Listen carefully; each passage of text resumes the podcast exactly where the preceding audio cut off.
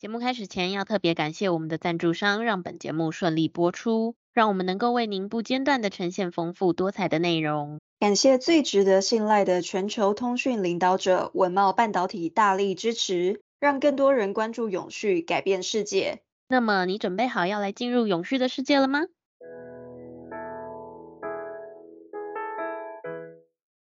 欢迎收听 ESG This Week，我们每天会为您带来重要有趣的 ESG 永续新闻，希望透过本节目提高大家对 ESG 议题的认识，引导大家关注永续发展，共建世界公民新未来。Hello，大家好，我是 ESG 世界公民数位治理基金会的 Angela。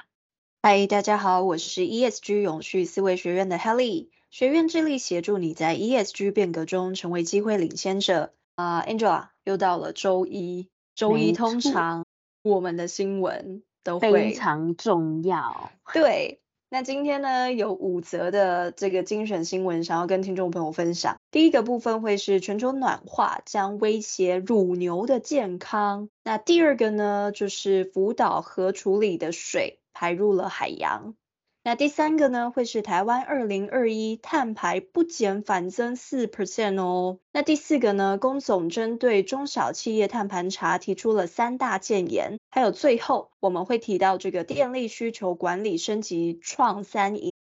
好啦，那就直接进入正题。我们来看一下第一则新闻：全球暖化如果持续啊，专家研究可能超过十亿头的乳牛健康会受到威胁。那近日呢，有份发表的研究显示啊，如果全球暖化的情况持续下去，在二十一世纪末之前呢，全球可能会有超过十亿头乳牛受到热压力所苦。那这些乳牛饱受这样子的压力啊，恐怕会造成他们的生育力、还有产乳量以及生命的一个垂危。那这项研究就指出说，全球将近有五分之四的乳牛已经出现了体温过高。呼吸频率加快、低头还有张大嘴喘气的相当的情况，那这些症状呢，全都跟严重的热压力有关。根据这个法新社的报道，如果南美洲的亚马逊盆地和非洲刚果盆地等养牛业持续去扩大规模的话，这些数据预计还会大幅的攀升，因为这些地区的气温上升速度都是快于全球各地的平均值的。诶，真的耶。那另外啊，这个南非大学的研究员诺斯他就进一步的说明，乳牛会暴露于这样的高温，其实有一个非常重要的决定因素，就是土地利用变化的决策。那如果为了扩大饲养牲口而砍伐热带森林，这是不可行的发展性未来。那这个呢，会加剧气候变迁，并使得这些牛啊面对严重的热压力问题。好。那第二篇新闻是关于这个上周有一件重大事件，Helly，我们私底下其实也都在讨论过，你应该知道是什么事情吧？啊，我知道啊，就是福岛的核污水嘛。没错，第二篇新闻就是在讲这个关于福岛的核污水的问题，因为这个日本政府它在八月二十四号的时候排放超过一百万公吨的福岛核电厂。含氚的处理水，也就是我们的核处理水。那排放核处理水非世界首例。根据这个国际原子能总署 IAEA，它曾重申日方排放符合国际安全的标准。根据日本提出的排放标准来说，每公升水的氚含量为一千五百贝克，远低于世界卫生组织定定的这个每公升一万贝克的饮用水标准。另外，东京电力公司也说明，福岛核处理水的氚年排放量会控制在二十二兆贝克以下，约为中国宁德核电厂二零一九年的实际排放量的五分之一。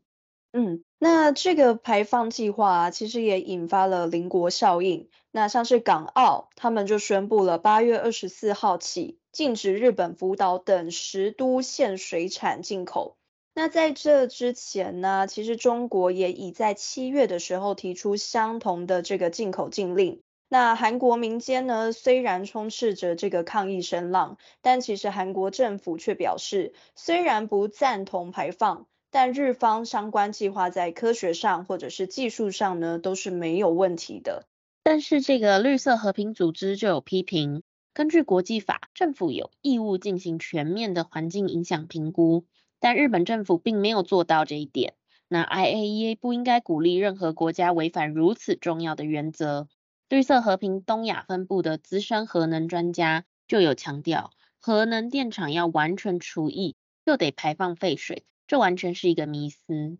那至于这个核的处理水何时会到台湾？那原能会分析指出说，大部分的核处理水呢，会沿着黑潮迁徙往这个美国西岸，但有小部分会随着这个中尺度的涡流向南，最快一年后呢，会抵达台湾附近。那中研院的环境变迁研究员吴昭荣就指出说，考虑到海洋流动。核处理水最快一年内会到达台湾，而且不是只有小部分。根据这个原能会的表示，核处理水排放至台湾附近时，辐射影响已至可忽略的程度。在正式排放后，将持续监测，并建置公开透明的放射性物质海域扩散海洋资讯平台，来提供给大家做参照。那我觉得这个议题其实是非常值得我们去长期关注的。但是目前我觉得台湾的讨论度好像并不是很高。对，我比较多看到像是中国啦，或者是外媒的报道。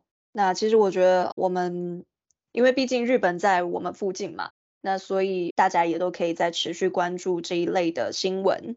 嗯，没错。好，那在第三则新闻呢，就是这个台湾疫后复苏啊，二零二一的碳排不减反增哦，到底是怎么回事呢？那环境部近日公布国家的温室气体排放清册，台湾的净温室气体排放量虽然从二零零七年逐年下降至二零二零年，但二零二一年呢，受到疫后的经济复苏影响，带动国内的用电成长，导致碳排的增加。那据统计呢，二零二一年台湾总温室气体排放量为两百九十七百万公吨二氧化碳当量。净温室气体排放量为两百七十五百万公吨二氧化碳当量。那就整体温室气体排放趋势而言呢，台湾排放峰值从二零零七年净排放量为两百七十九点六，一路下降至二零二零年的两百六十三点二百万公吨二氧化碳当量。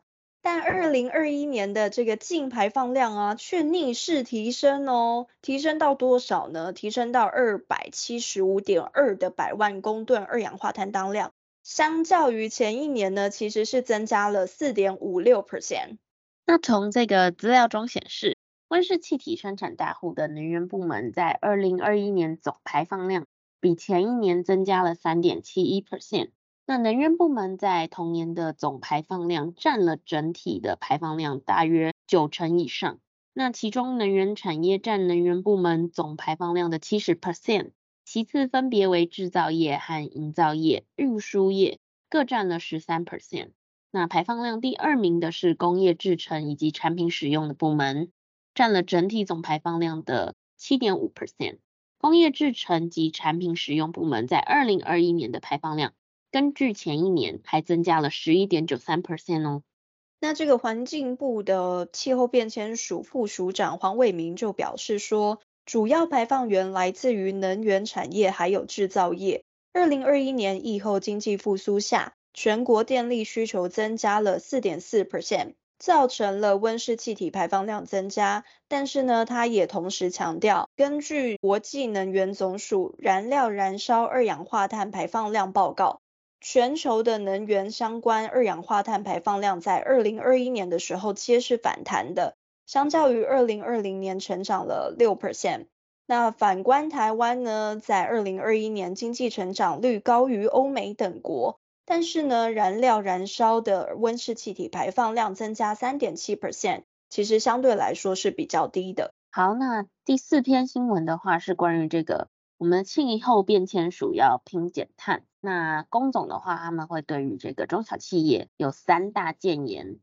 环境部气候变迁署揭牌的同时，揭示了落实盘查管理、吸手企业减碳等重要的任务。那工总对此就有提出三点建议，包含说我们应该要积极的去协助中小企业碳盘查的管理，因应国际需求，碳定价应该要有完整的配套，并且接轨国际。还有就是国内的验证单位的认证，应该也要去衔接到国际上面。那第一点就是关于积极协助中小企业的碳盘查管理，因为要来因应国际的需求，龚总表示，欧盟的碳边境调整机制 CBAM 将在十月开始试行。那 CBAM 适用的产品范围从水泥、钢铁、铝、化学肥料、电力还有氢气等都涵盖在内。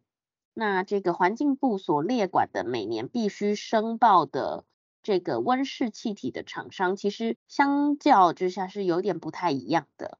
所以建议主管机关可以先从与 CBAM 产品相关的这个中小企业开始来协助，及早的建立碳管理的相关基础资料。嗯，那第二点呢，就是这个碳定价应该有完整配套，并且可以接轨国际。那龚总表示，产业界认为啊，碳费征收主要是促使业界加速碳排的工作。那为了有效达成减碳目标，包括尽速公布二零三零年前各阶段碳费征收对象，还有费率。像是这个碳费费率啊，应该先低后高，或者是分阶段的滚动式的检讨。那第三点就是这个国内验证单位的认证要来衔接上国际。龚总表示说，根据 CBAM 的规则，产品的碳含量的验证报告，欧盟只承认由欧盟碳交易机制认可的验证单位所发出的报告，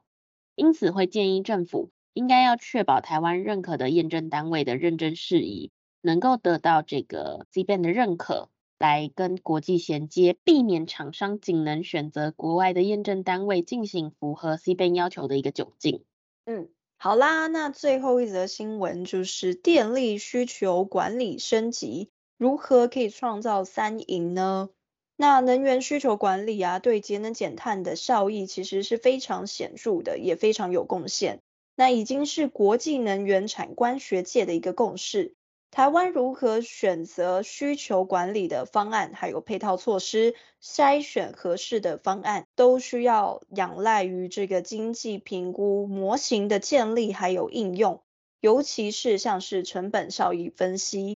那针对台湾的一个电力需求管理方案而言，短期的目标可以加强对低收入户的照顾，以及改善租赁住所的这个能源使用效率两个方向进行。那长期来看，应该要去持续加强民众的节能观念，包括在各级学校内促进学生环保的认知各项行动，还有碳权交易制度的逐步形成之时，可以将这个温室气体的减少排放，透过量化的方式来计入方案的成本效益评估，那来增进大众对于环境议题的重视。那同时啊，对于各项实验性以及创新型的方案。未来台电公司可以持续仿照先进国家，在现有的折扣方案经验上，持续开发小型试点的适用性措施，比如说像是再生能源的示范低碳社区，或者是低碳的岛屿。